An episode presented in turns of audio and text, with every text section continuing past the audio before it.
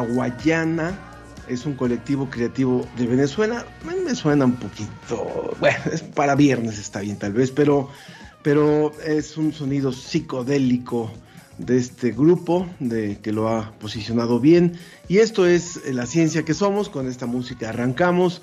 Y me da muchísimo gusto presentar a mi compañera Ana Cristina Olvera, que nos acompaña como cada viernes. Yo soy Ángel Figueroa.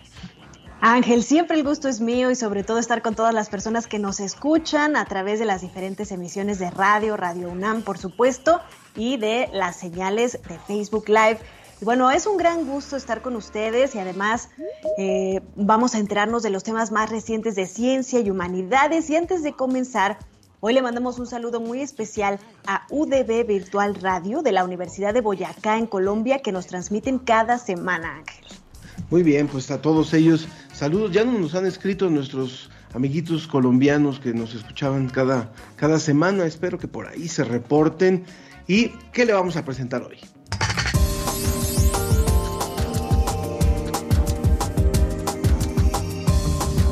No se pierda la entrevista con Katia Echazarreta, la primera mujer de origen mexicano que viajará al espacio como embajadora de la organización Space of for Humanity.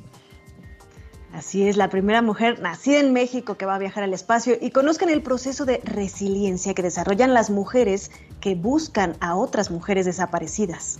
También conversaremos con el doctor Eduardo Matos Moctezuma, arqueólogo y antropólogo mexicano, recientemente nombrado Premio Princesa de Asturias de Ciencias Sociales 2022, que recibirá en el mes de octubre. Y cuéntenos qué les parece el programa. Pueden mandarnos un mensaje vía WhatsApp al número 55 54 06 57 62 o incluso pueden marcarnos al teléfono 55 56 22 73 27. Entonces WhatsApp 55 54 06 57 62 y llamadas al 55 56 22 73 27. También nos puede seguir y comunicarse a través de las redes sociales, en Facebook La Ciencia que Somos y en Twitter arroba Ciencia que Somos. Ya está lista Katia, ya estamos listos para platicar con ella. Adelante. La ciencia que somos, la ciencia que somos. Entrevista.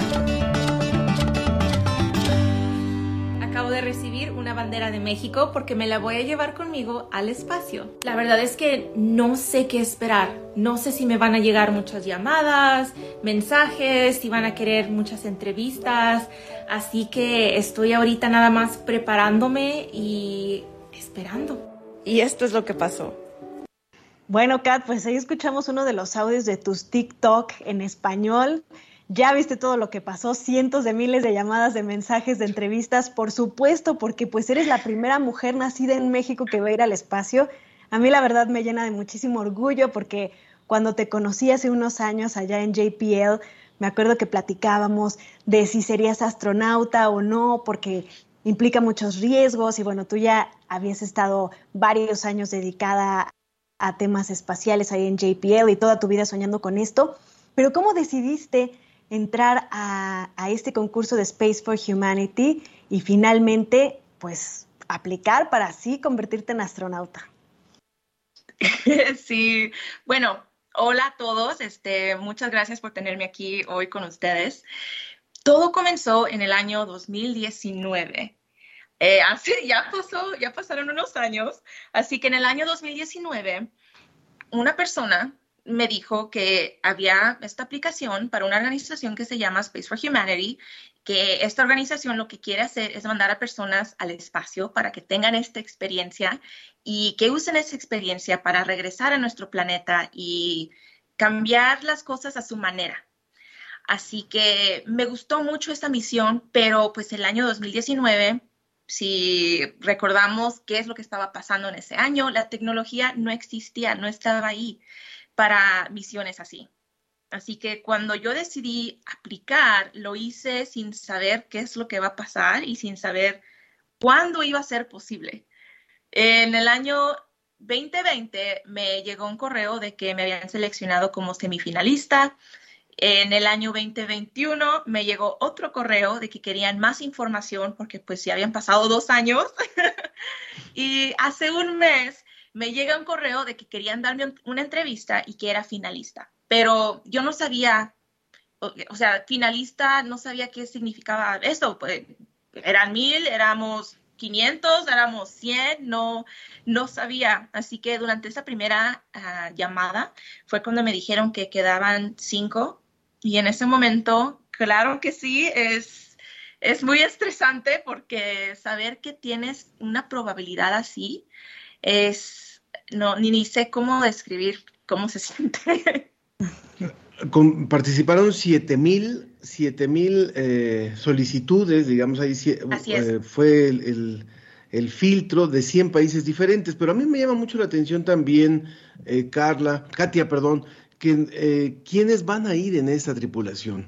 O sea, definitivamente lo que se están buscando, por lo que vemos, y ahorita que nos cuentes un poquito de quiénes serán estos otros eh, miembros de la tripulación, se están buscando líderes de opinión de alguna manera o gente que pueda influir justamente por lo que estabas tú diciendo, de que son eh, experiencias de estar en el espacio y después volver y esto traducirlo de alguna forma. Cuéntanos un poquito de lo que, sé, de lo que sabes acerca de quiénes son Iván Dick, quiénes son eh, Víctor Correa, eh, Víctor Vescovo, estos compañeros tuyos que irán en este mismo, en este mismo vuelo.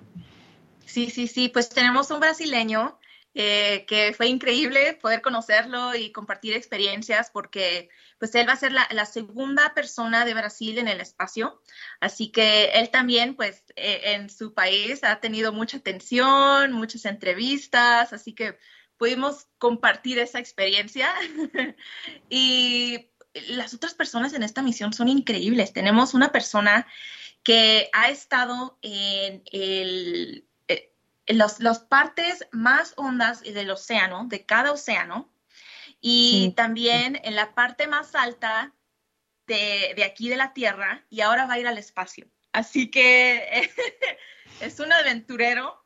Y también tenemos a personas que pues son, son tan, tan importantes y, tan que les encanta dar.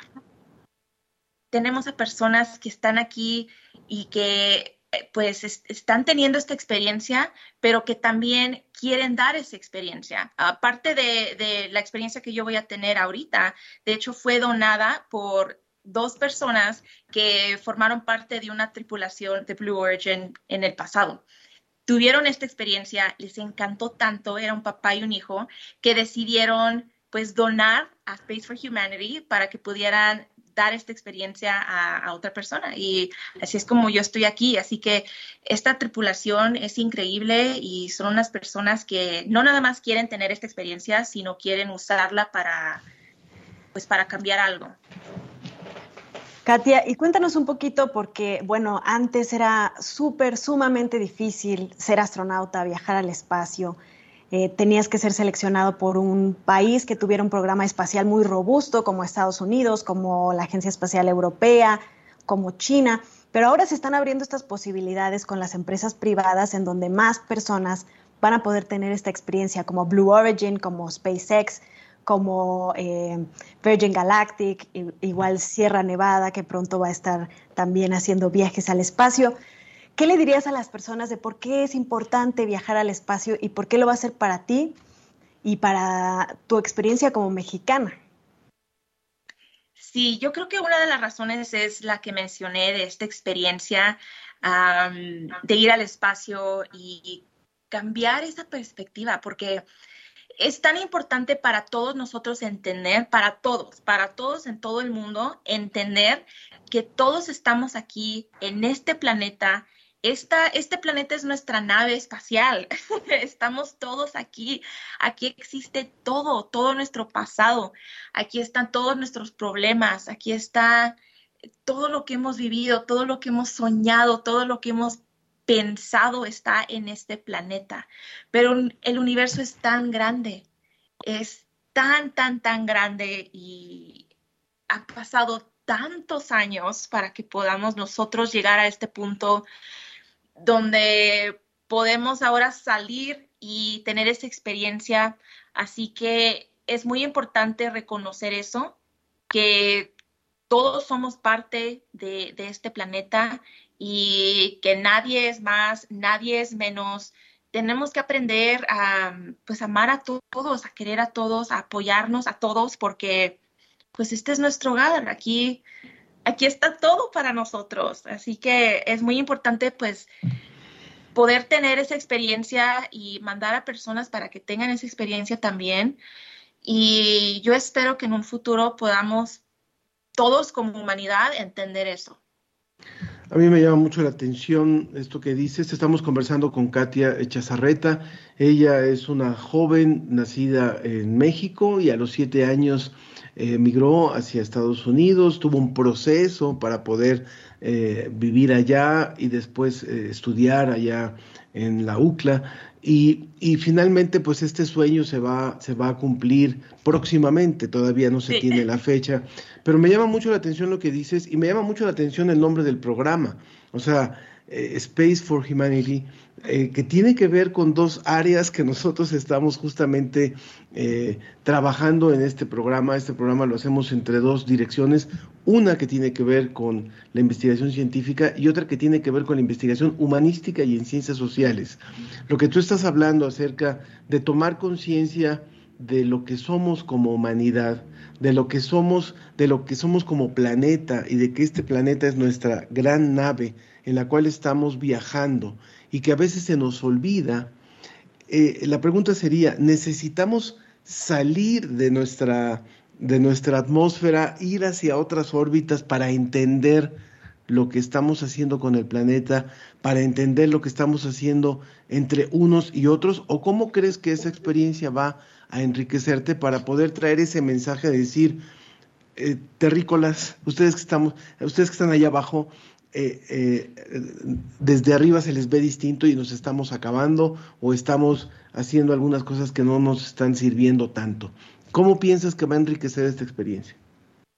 Sí, pues es muy importante, obviamente, tener esa experiencia porque mm, hay un efecto que se llama el overview effect. Y este efecto ha sido estudiado por psicólogos, científicos, porque muchos astronautas han contado y dicho que pues obviamente no estaban esperando eso, ellos iban con una misión a la estación espacial o a la luna o a arreglar el Hubble, pero que cuando estaban allá y voltearon hacia la Tierra y vieron el planeta, sintieron una necesidad, así, una necesidad enorme de regresar y platicar esa experiencia, pero no nada más eso, sino cambiar las cosas, porque en ese momento ellos entendieron e, e, eso lo que había dicho. Así que no es necesario tener esa experiencia, porque sí hay muchas otras maneras de entender esto.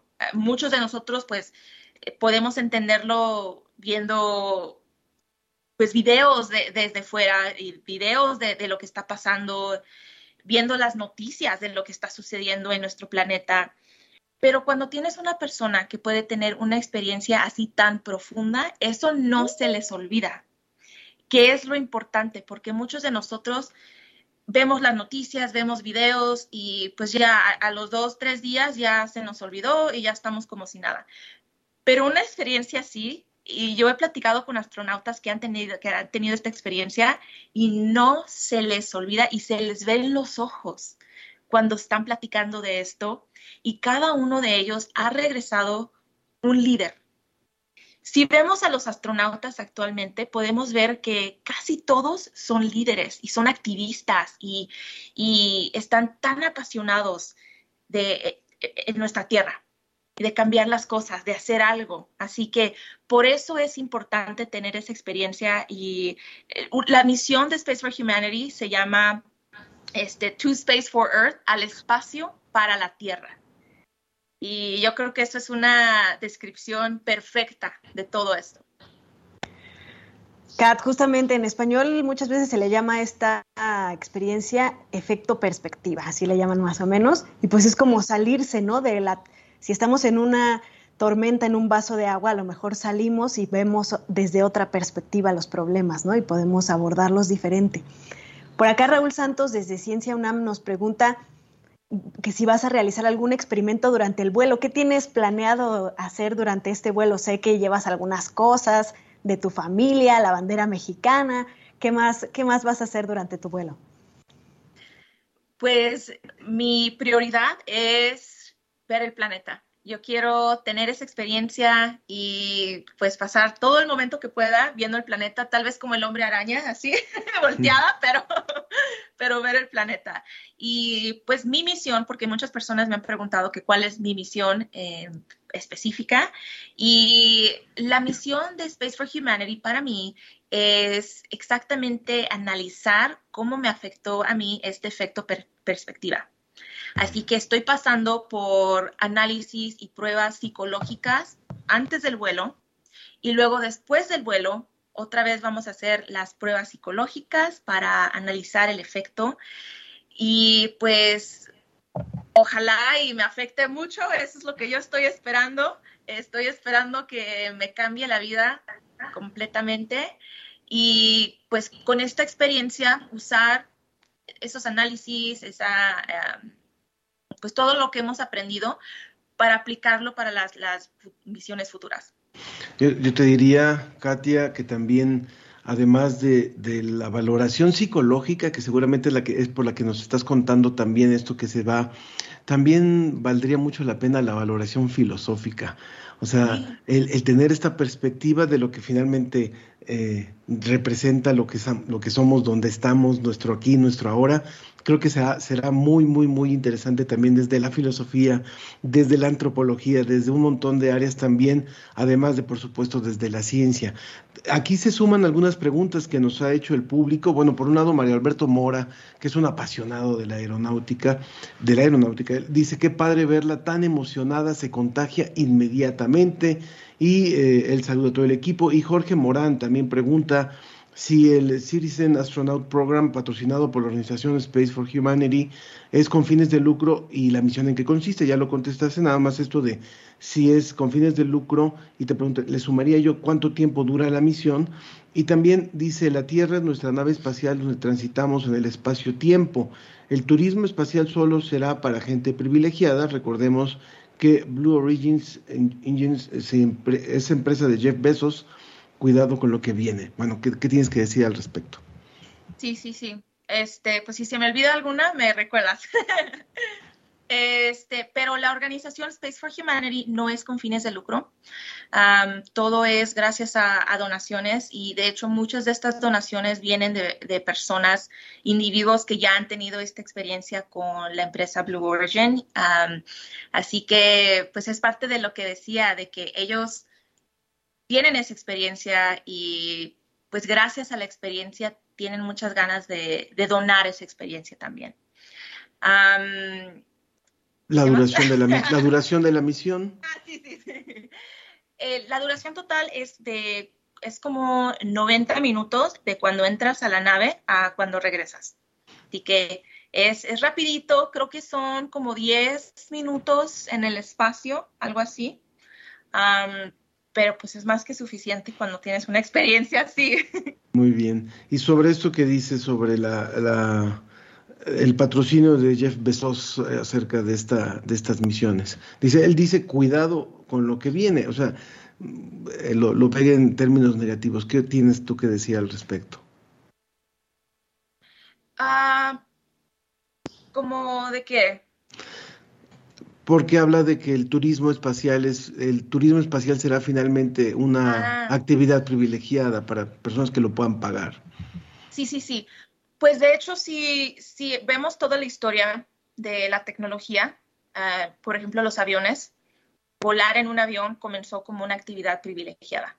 Y parte de eso es, eh, pues, trabajar en la tecnología. Comenzó así de que nada más personas que tenían mucho dinero podían volar en un avión y gracias a ese dinero que se estaba invirtiendo otra vez en las empresas, pudieron desarrollar em, la tecnología, pudieron obtener más aviones y así es como llegamos a como estamos ahora, que volar en avión es algo muy normal. Y esa es la meta, Esa es la meta con esta empresa y con muchas otras empresas, porque ir al espacio es muy caro. Es muy, muy, muy, muy, muy, muy caro. Y, desafortunadamente, pues, pues, sí, el dinero es necesario. Así que yo no lo veo como personas privilegiadas que tienen esta oportunidad y nada más. Lo veo como personas que están invirtiendo en esa visión para que a un futuro todos nosotros podamos tener esa oportunidad. Exacto. Ya bueno, ya para cerrar, Sergio Gasca nos comenta, buenos días, qué orgullo que existan mexicanas como Katia que inspiran a todos a alcanzar nuestras metas y a jóvenes a estudiar ciencias. Le deseo mucho éxito en los proyectos de su misión. Da gusto escuchar el entusiasmo con el que habla. Y Xochitl Arellano, ya para cerrar, nos pregunta, ¿cómo alentar a mi sobrino de 16 años que le gusta la ciencia y la astronomía? ¿Hay algún programa para ingresar? Y felicidades eh, y bueno, que si nos dices cuándo vas a ir, que todavía no hay fecha para, para También, también nos escribe Javier Méndez, dice, seguro que los políticos mexicanos querrán invitarte, desde el presidente hasta los aspirantes al poder. ¿Qué preparas para esa posibilidad? Bueno, pues, eh, no sé si quieras comentar algo. Sí, este, pues primero que nada, de hecho, ya me han llegado algunas invitaciones de, gobiernos, de estados, así que para mí es muy emocionante y me encantaría visitar, me encantaría ir. Yo amo México, así que cualquier excusa para visitar México está muy bien para mí. Ah, y Ana, ¿cuál era la, otra pregunta? Ah, que cómo es, cómo inspirar a los niños, ¿no? Como los jóvenes de 16 ah, años, uno que le gusta la ciencia, la astronomía, ¿qué les dices para inspirarlos y que se atrevan a hacer lo que tú? Sí, sí, sí. Pues primero que nada, lo más importante es apoyarlos, especialmente como padre, porque yo estoy aquí gracias a mi mamá. Es, esa es la, la mera verdad. Si mi mamá no me hubiera apoyado como me apoyó, no sé si estaría aquí. Porque cuando yo escuchaba de todas personas, maestros, amigos, familia, que no iba a poder, que era un sueño de niños, que, que debería escoger otra cosa, que eventualmente ya como adulto iba a entender que no era posible. Mi mamá nunca me dijo eso, nunca, nunca. Y ella siempre, cuando escuchaba que alguien me decía algo así o que yo llegaba triste porque alguien me dijo algo así, ella siempre se aseguraba de que yo supiera de que pues eso no importa. Si yo sé lo que quiero hacer, eso es lo único que importa. Así que, por favor, a todos los padres que están escuchando, que tienen hijos que dicen cosas así, que quieren hacer cosas así, sus palabras valen oro y es importante reconocer eso. Pero también, eh, para cuando estén un poquito más grandes, existen programas, ah, por ejemplo, como en la NASA, para estudiantes mexicanos. Eh, tenemos uno que se llama NASA I2, que es para estudiantes, para una pasantía, para estudiantes internacionales. Y también tenemos en el laboratorio de propulsión un programa que se llama JPL Visiting Researcher Program y estos programas están abiertos a, estudiantes internacionales, así que por favor búsquenlos y apliquen. Katia, debemos de irnos y siguen llegando algunos comentarios. Milbert Caballero, Milbert Caballero decía, ¿cómo te preparaste? ¿Qué y, y en dónde estudiaste? Si nos puedes decir en 30 segundos, por favor. Sí, claro que sí. Yo estudié en la Universidad de California, Los Ángeles, Ingeniería Electrónica y actualmente estoy estudiando una maestría también en electrónica. Cuando era estudiante, um, me contrataron como pasante en el laboratorio de, propulsión de la NASA y duré ahí casi cuatro años. Um, tomé un tiempito para continuar la maestría y después de eso apliqué para esta organización. Así que así es como llegué aquí. Ese fue el recorrido. Yo, yo te quiero pedir algo también. Katia, yo sé que todo el mundo que te ha entrevistado te ha de haber dicho, oye, cuando regreses tienes que platicar con nosotros, no sé qué. A, a esos no me importa, a lo mejor sí les darás la entrevista, pero a nosotros te tienes que comprometer porque este es un programa de ciencia y de humanidades y es muy importante tener tu visión, tanto desde la parte de la ciencia como desde las humanidades, de cómo te va. Así es que si atiendes las otras, muy bien, pero la nuestra la tienes que comprometer. Claro que sí, claro que sí. Y Ana sabe que es mi gran amiga, así que lo que ella quiera, yo lo hago. Muy bien, ya quedó grabado y quedó escrito en sangre. Gracias, Kat. Mucho éxito en tu misión. Te estaremos echando porras desde acá. Muchas gracias. Continuamos en la ciencia que somos. Bueno, hay otra información que en un momento más le daremos, pero creo que podemos dar ya paso a nuestra, a nuestra entrevista. Tenemos que cambiar de tema y tenemos que ir a un tema muy fuerte. Volvemos en un momento. Lo que viene en Ciencia UNAM en mayo. Eso que le da una rica consistencia a tus tamales y atole se llama almidón, el cual podría ser usado incluso para generar alternativas al plástico. Te contaremos todo sobre la invasión robótica en el Observatorio Astronómico Nacional de San Pedro Mártir. Podrás conocer esto y más en ciencia.unam.mx.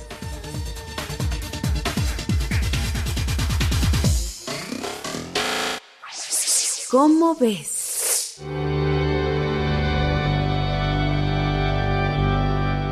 La cronestesia es la capacidad de reconstruir mentalmente acontecimientos personales que ocurrieron en el pasado, así como imaginar qué nos depara el futuro.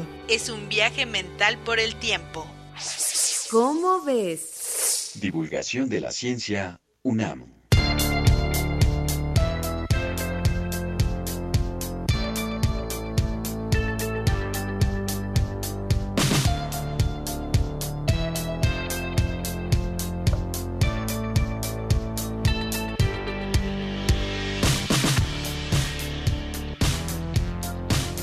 Continuamos en la ciencia que somos y vamos hasta, hasta otro tema que nos es muy importante retomar, por supuesto, siempre en nuestro programa.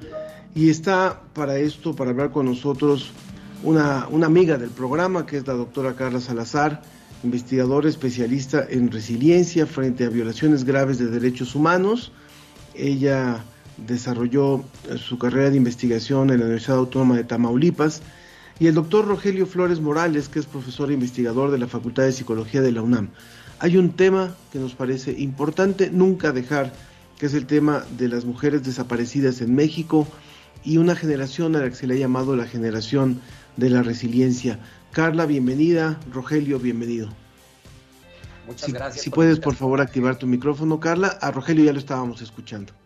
Muchas gracias, Ángel, por la invitación. Ana Cristina, es un placer y saludos a, a toda tu audiencia.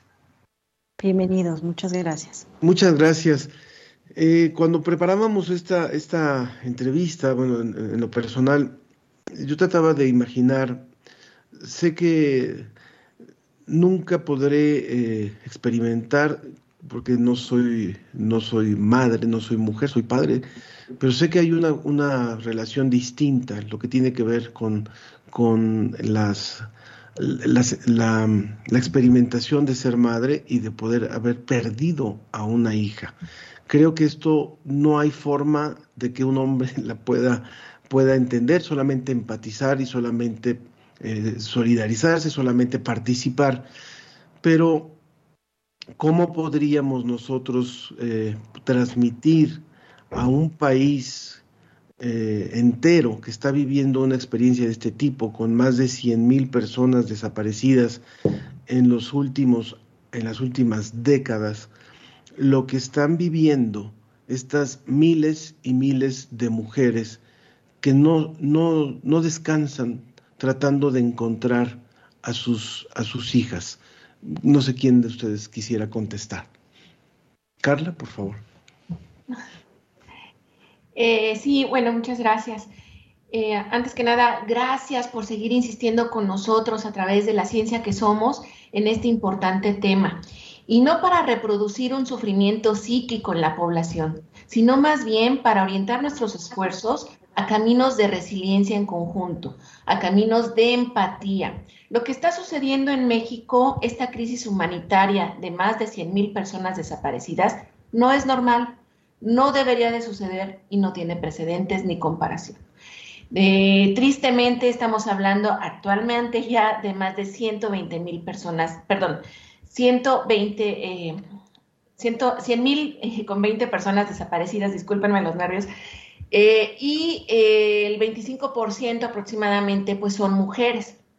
Los rangos de edad pues son mujeres jóvenes porque oscila entre 13 y 27 años, ¿no? Eh, aunado a ello, tenemos eh, un registro de más de 10 feminicidios al día aproximadamente. Entonces, no es normal. no debemos de adaptarnos a esto, no debemos de naturalizarlo, tenemos que insistir en que eh, la impunidad se tiene que frenar para poder eh, acabar de raíz con este fenómeno. Tiene muchas implicaciones. Eh, hombres y mujeres sufren por ello, de manera diferente, sí, por cuestiones de perspectiva de género.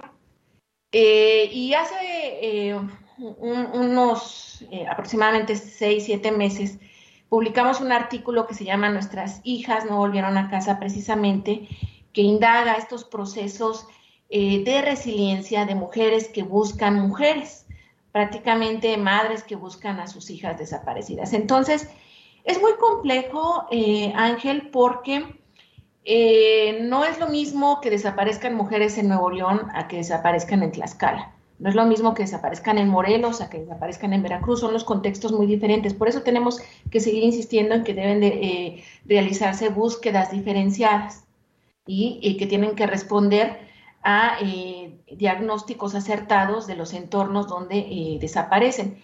Las desapariciones más recientes y más mediáticas, que también hay que hablar de ética del periodismo, es muy necesario hablar de la ética, hay que regresar a la ética. Y este circo mediático que se dio hace poco en Nuevo León, pues eh, francamente es digno de análisis y, también tendríamos que regresar a Ana Aren con la banalidad del mal para, analizar cómo, eh, diferentes actores están utilizando el dolor para fines políticos o, fines incluso de mercado. Em, en mis estudios tengo registros, por ejemplo, de que en Apodaca, Nuevo León, en, el año 2010, existió la desaparición de 10 mujeres al mismo tiempo, saliendo de una maquiladora. Lo mismo sucedió en Reynosa, Tamaulipas un par de meses después. Entonces, las desapariciones de mujeres desafortunadamente no son nuevas. Por eso en México existe una necesidad nacional de crear memoria, porque también tendríamos que recordar los feminicidios de Juárez.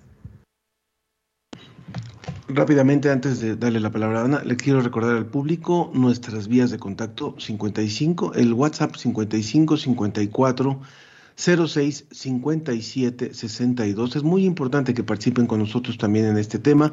55 54 06 57 62. También en las redes sociales, en Facebook, La Ciencia que Somos, en Twitter, arroba Ciencia que Somos. Y también si quiere hacer una llamada telefónica, lo puede hacer al número 55 56 22 73 27. Perdóname. Rogelio, ¿qué pasa con estos 10 estados en los que se concentra el 65% de la desaparición de mujeres? Estado de México, Guanajuato, Nuevo León, Tamaulipas, Jalisco, Chihuahua, Ciudad de México, Puebla, Yucatán y Sinaloa. ¿Cuáles son como las características que se han podido detectar o, por qué sucede más en estos estados? Sí, reitero mi agradecimiento a, ustedes dos, Ángela, Ana Cristina. Es un placer platicar con la doctora Carla.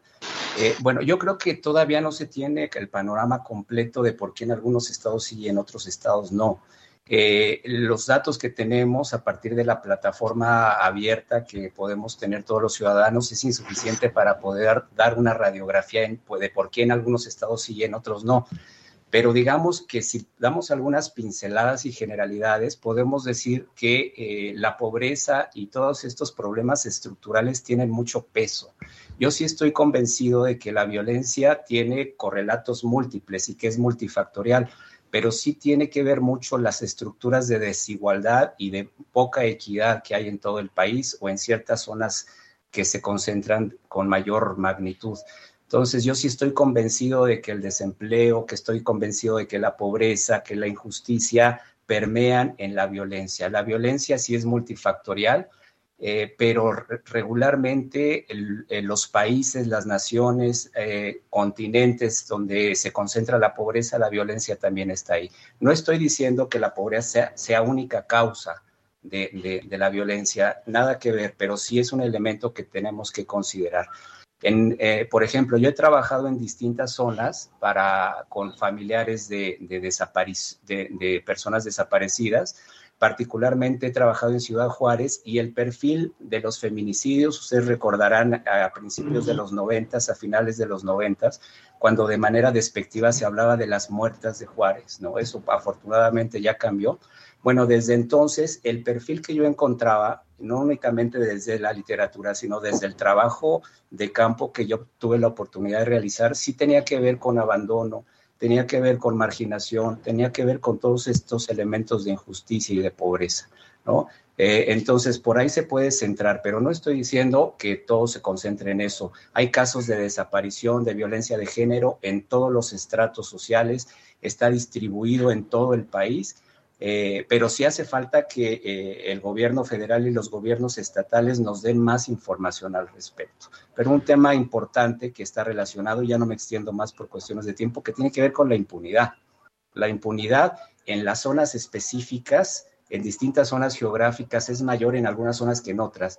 Y lo está diciendo, por ejemplo, la doctora Carla, ¿no? Eh, lo que está ocurriendo en Nuevo León es grotesco ¿no? Lo que ocurrió en el Estado de México, lo que ocurrió en Chihuahua también. Entonces, por ahí yo, soy de esa idea. Eh, no me quiero extender más.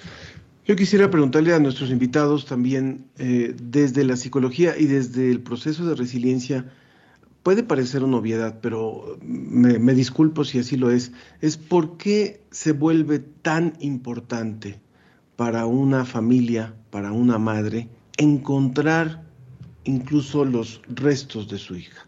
O sea, ¿por qué se necesita este proceso? ¿Por qué es tan, tan fundamental en el proceso de resiliencia, sabiendo que desgraciadamente en nuestro país hay mínimas posibilidades de lograrlo? Pero quisiera yo preguntarles cómo, cómo logra eso cerrar un círculo o cómo eso incluso, esa, esa motivación se vuelve a veces la razón de, de seguir, de seguir luchando aún sabiendo que existen muy pocas posibilidades de encontrarla con vida y de que lo que van a encontrar posiblemente son solamente unos restos. No sé quién de los dos quisiera contestarlo. Sí, adelante, doctor. Muchas gracias, eh, doctora Carla. Me gustaría mucho señalar lo siguiente, Ángel. Eh, regularmente cuando participamos en foros, en programas, nos entrevistan, decimos que la desaparición forzada es un crimen de lesa humanidad y luego pasamos al siguiente tema. Eh, yo creo que es importante compartir esta idea con el público, con el público de ustedes, para que comencemos a reflexionar a mayor profundidad sobre qué significa esto de crímenes de lesa humanidad, ¿no? Y en términos genéricos significa que son crímenes de extrema gravedad, o sea, es decir, son de, una crueldad aberrante. Entonces, esto, eh, eh, esto, decir que son crímenes de lesa humanidad, nos está diciendo que es una prioridad nacional trabajar en esto, trabajar, comenzar a trabajar en, los procesos de justicia y los procesos de encontrar a, los desaparecidos. Y contestando directamente la pregunta, Ángel, eh, hay una distinción entre otro fenómeno, otro hecho victimizante, que es la muerte violenta, ¿no? Por homicidio, por ejemplo. En el caso de muerte violenta, los deudos eh, por lo menos tienen el cuerpo, tienen el cuerpo frente a sí y tienen la posibilidad de crear un proceso de duelo, de resignificación, que puede llevar poco, mucho tiempo, todo depende de cada persona. Pero el hecho desde el que podemos partir para crear el, duelo es concreto, mientras que el fenómeno de la desaparición forzada es un hecho incierto, le llamamos eh, un duelo congelado, ¿no? Porque eh, obviamente no sabemos, tenemos, no tenemos la certeza si nuestro ser querido está muerto o está vivo. Nosotros como personas queremos encontrarla a ella o a él vivo, desde luego es nuestro máximo deseo, pero también en el fondo muchas mamás, muchos familiares están pensando en esa posibilidad, ¿no? De que esté muerto, pero esta indeterminación vivir en, esta, en, esta, en esta línea donde no sabemos si está vivo o si está muerto causa mucho dolor.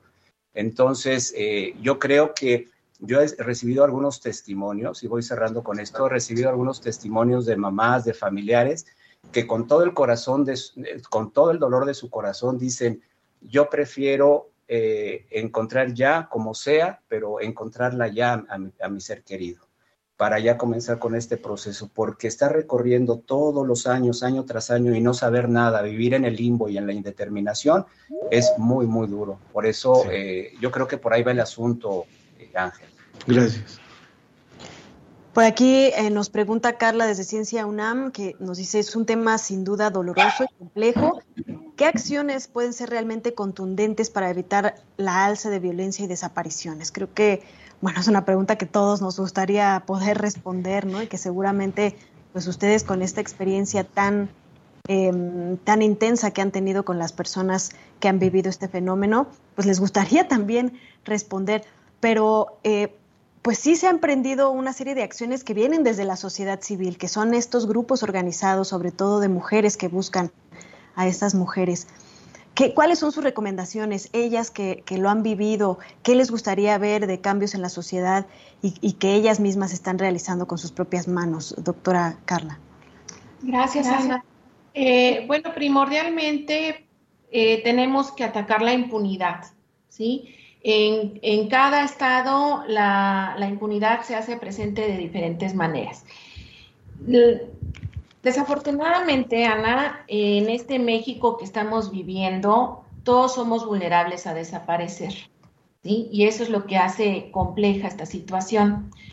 Eh, como lo he comentado en otros espacios, eh, ya van a ser dos años de la desaparición de nuestra colega Mayela Álvarez del CISEAS Noreste su hija Maya la, sigue buscando y sigue presionando. Y por ahí va mi respuesta a lo que preguntan. Em, las fiscalías de Nuevo León no están entregando copias de las carpetas con información eh, adecuada a los familiares. Y los familiares son quienes en la praxis generan más avances en las investigaciones. Las familias de personas desaparecidas son realmente quienes han empujado la política pública de atención a este fenómeno. Los colectivos de personas desaparecidas son quienes se han encargado a través de redes internacionales de aprender procesos forenses más adecuados. Entonces, ¿qué tenemos que hacer? Tenemos desde diferentes ámbitos que acompañarlos, ir del ir atrás o cuando muy atrevido al lado de ellos, pero no delante, porque ellos son los que tienen la expertise. Tienen que abrirse espacios de escucha. Tenemos que poner atención en esta falta de sinergia entre el gobierno federal y los gobiernos estatales. Tenemos que poner atención en los procesos y en la falta de, eh, eh, de fiscales eh, para la investigación de este fenómeno. O sea, tendríamos que contar cuántos fiscales hay por estado para investigar miles y miles de desapariciones. En Nuevo León hay cuatro, por ejemplo. ¿no? En Veracruz tendríamos que contar en cada región cuántos hay, cuántas desapariciones hay. O sea, es decir, podemos hacer muchas, muchas cosas, ¿no? Eh, más allá eh, de una ganancia política, hay que hablar ya de acciones para atender esta crisis humanitaria. Entonces, eh, como sociedad, podemos generar ese abrazo social dando expresiones de acompañamiento, de empatía, de solidaridad. A veces pensamos que ante estas desgracias no podemos hacer mucho y estamos en un error. En realidad, desde las pequeñas acciones, desde la escucha, desde el acompañamiento, desde el estar en una misma manifestación, ya estamos generando acciones que contribuyen a la resiliencia de estas personas. ¿Y por qué la necesitan? Porque no pueden cerrar un proceso de duelo. Porque el duelo no existe en estas familias, porque hay una incertidumbre prolongada y porque ellas tienen que dar paso al dolor, sí, pero tienen que frenar el sufrimiento y eso solo se hace con el abrazo social. Pues queremos agradecer muchísimo a la doctora Carla Salazar, investigadora, especialista en resiliencia frente a violaciones graves de derechos humanos, que haya estado con nosotros, al igual que el doctor Rogelio Flores Morales. Y además yo solamente me atrevería a sumar el trabajar muchísimo en la prevención, o sea, en entender el porqué de estos fenómenos, no solamente en la atención de las víctimas, en la atención de las familias, sino también en que logremos parar eh, lo que está ocasionando esta impunidad, esta facilidad con la que se desaparecen personas en nuestro país. Creo que sobre eso también hay muchísimo que trabajar. Gracias por haber estado hoy con nosotros. Un abrazo, un abrazo. Vamos eh, a una pausa y continuamos en un momento más con nuestra, nuestra entrevista de hoy. Que tiemblen estado los cielos, las calles, que tiemblen los jueces y los judiciales.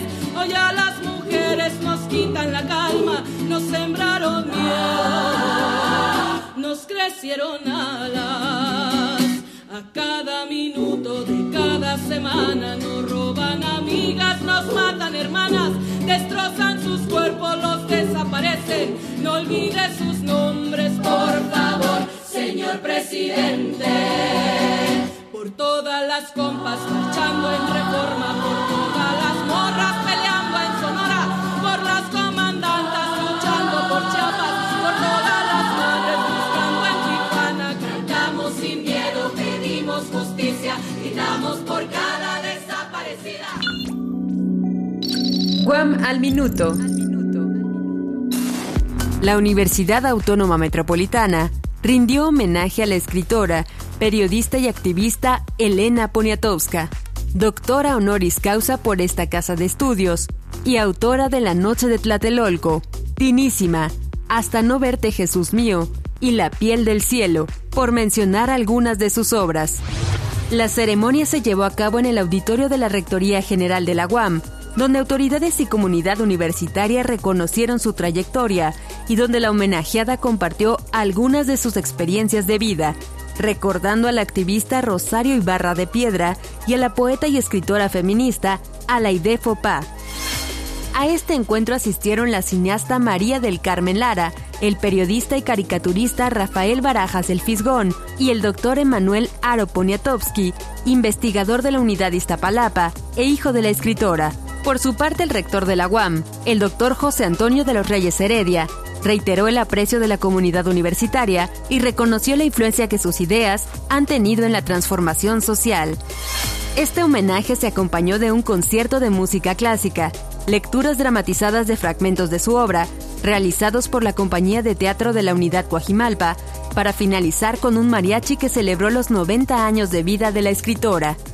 Para la ciencia que somos, desde Guam Radio. La, ciencia, que, somos. Iberoamérica al aire.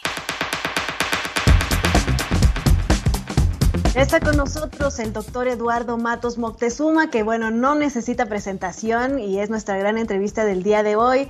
Él es, ha sido director y fundador del proyecto Templo Mayor, director del Museo Nacional de Antropología, Premio Nacional de Ciencias y Artes, eh, ha sido distinguido por la Universidad de Harvard, también estableció una cátedra con su nombre, ingresó al Colegio Nacional el 24 de junio, pero recientemente recibió el premio Princesa de Asturias por su gran rigor en la investigación y cómo ha logrado pues eh, traernos este conocimiento de Mesoamérica a la actualidad. Doctor, muchas gracias por estar con nosotros. Muchísimas felicidades por esta distinción. Estamos muy emocionados y sobre todo por parte de la UNAM, esta gran casa que finalmente ha sido una de, de los, de los pilares de donde usted ha plasmado su conocimiento. Bienvenido. Muchas gracias, con mucho gusto estoy aquí con ustedes. ¿Cómo recibe esta noticia de, tener el premio Princesa de Asturias? Bueno, eh, sabemos que este premio es un galardón de carácter internacional, de un nivel muy alto, por lo tanto, pues imagínate, me siento realmente muy agradecido de que haya sido designado por el jurado, ¿no? Y pues como he comentado, eh, en realidad cuando se da un premio de esta índole, no solamente es a la persona que lo recibe, sino a las instituciones que, lo formaron, a los maestros, eh, que también tuvieron un papel fundamental en la formación de uno, en fin, creo que es un reconocimiento múltiple hay una realidad también que este premio se entrega en áreas sociales, en áreas de ciencias sociales, doctor Matus.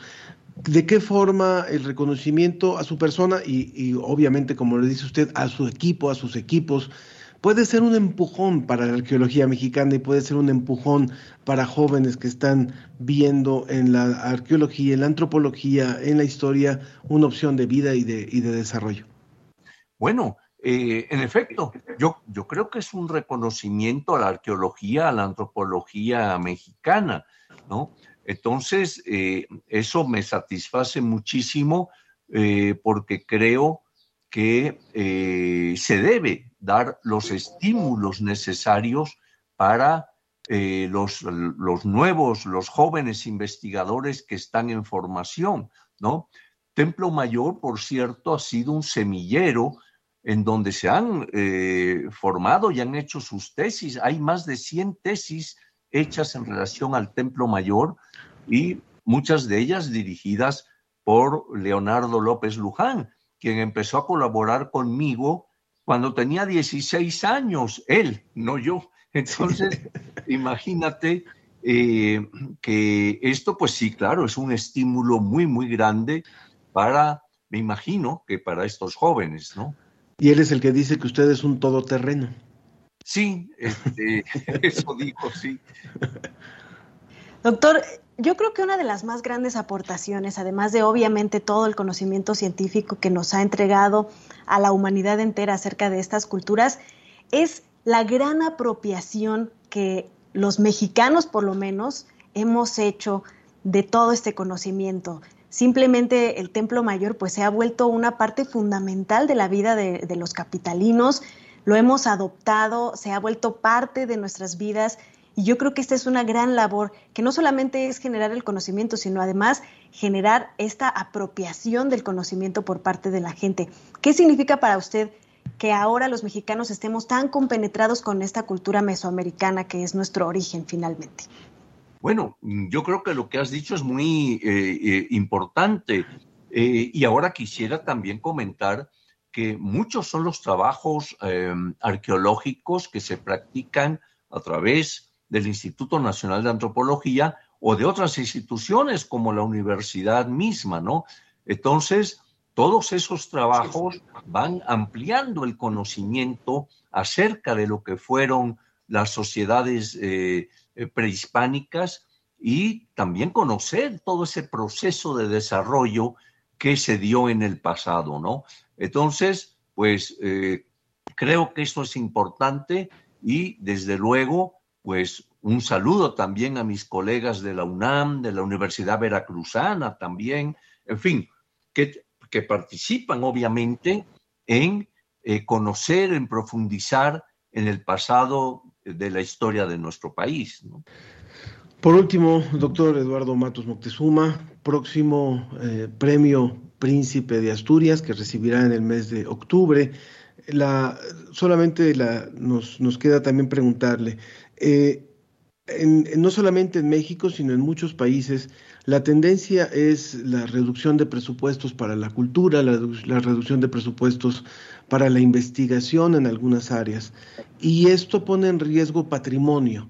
Entonces, cuando sabemos que en nuestro país hay todavía muchas zonas sin, sin explorar, sin, eh, sin sin desarrollar, sin, sin, excavar al fondo, y cuando quedan así finalmente se vuelven un, un lugar específico para el robo y para todo esto. ¿Qué, ¿Qué, importancia puede reflejar el que tengamos una, eh, una mayor disposición de recursos y de personal para este tipo de eh, investigación y de cuidado de nuestro patrimonio?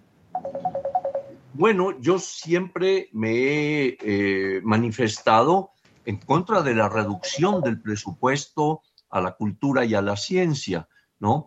Creo que lo que hace grande a un país es precisamente el avance eh, eh, producido por sus científicos y la cultura. En alguna ocasión yo dije que el petróleo algún día se nos va a acabar, pero la cultura no, la cultura la llevamos a flor de piel, ¿no? Entonces, creo que reducir fondos para ello, pues significa reducir las posibilidades de conocer no solo el pasado, sino de promover el presente a través de las diferentes manifestaciones artísticas. Doctor Eduardo, Matos, pues enhorabuena por este premio, que sea un incentivo para que toda, eh, todo el ámbito de la arqueología, de los diferentes estudios que nos entregan el conocimiento sobre los pueblos prehispánicos, se sientan estimulados y qué mensaje les daría a todos los jóvenes que quieren dedicarse a este, a este ámbito. Bueno, pues que ojalá les interese eh, la historia, la arqueología, la antropología, porque al fin y al cabo es el estudio mm, de las sociedades, ¿no? Entonces, del hombre mismo. Entonces, creo que esto es muy importante y ojalá que contemos con futuros investigadores en ese campo.